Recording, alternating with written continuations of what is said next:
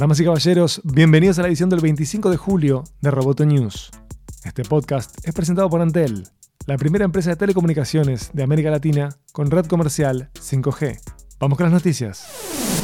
Tras una reunión en la Casa Blanca el lunes pasado, los principales productores estadounidenses de hardware aún no saben qué pueden y qué no pueden vender a Huawei, el gigante de las telecomunicaciones chino. El evento reunió a los CEO de Intel, Google, Broadcom, Western Digital, Micron, Qualcomm y Cisco. Asistió Trump, junto con el asesor económico Larry Kudlow, el secretario de Comercio y el secretario del Tesoro. La reunión se produce en medio de las continuas negociaciones comerciales entre Estados Unidos y China, en las que Huawei parece ser el nudo del conflicto. Las nuevas acusaciones de que Huawei ayudó a construir la red celular de Corea del Norte complican el escenario, ya que en caso de que hubiera ocurrido eso, violaría las sanciones comerciales de los Estados Unidos. La Casa Blanca declaró, la reunión fue una discusión constructiva sobre una variedad de temas económicos, incluido el auge del mercado laboral de los Estados Unidos, las prácticas comerciales desleales y la tecnología 5G. Los directores ejecutivos expresaron su firme apoyo a las políticas del presidente, incluidas las restricciones de seguridad nacional en las compras y ventas de equipos de telecomunicaciones de Estados Unidos a Huawei. Las compañías también solicitaron decisiones oportunas de licencia del Departamento de Comercio y el presidente estuvo de acuerdo. Más allá de lo declarado, el Game of Phones, que puede perjudicar a Estados Unidos como a China, seguirá.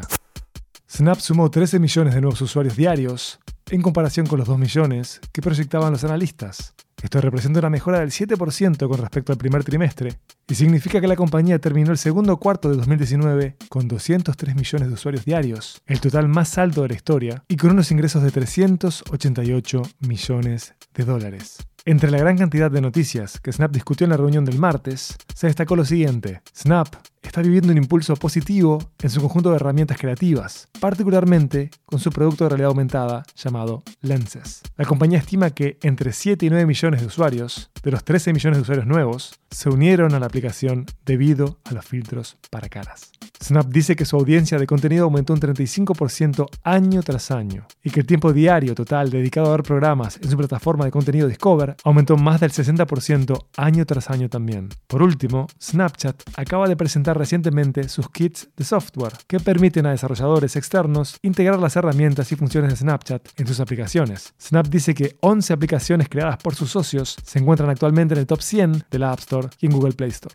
Facebook y Amazon gastaron más de 4 millones de dólares en cabildeo durante el segundo trimestre de 2019, un récord para ambas compañías, mientras que Google continuó reduciendo sus gastos en un contexto de tensiones entre Silicon Valley y Washington. Facebook gastó 4.1 millones en el segundo trimestre. Este es el mayor monto que ha gastado durante un cuarto, según los últimos informes de divulgación de la compañía. Por su parte, Amazon gastó 4 millones de dólares. En contraste, Google gastó solo 2.94 millones y Apple invirtió 1.8 millones de dólares en cabildeo, unos 200 mil dólares más que en el mismo trimestre de 2018.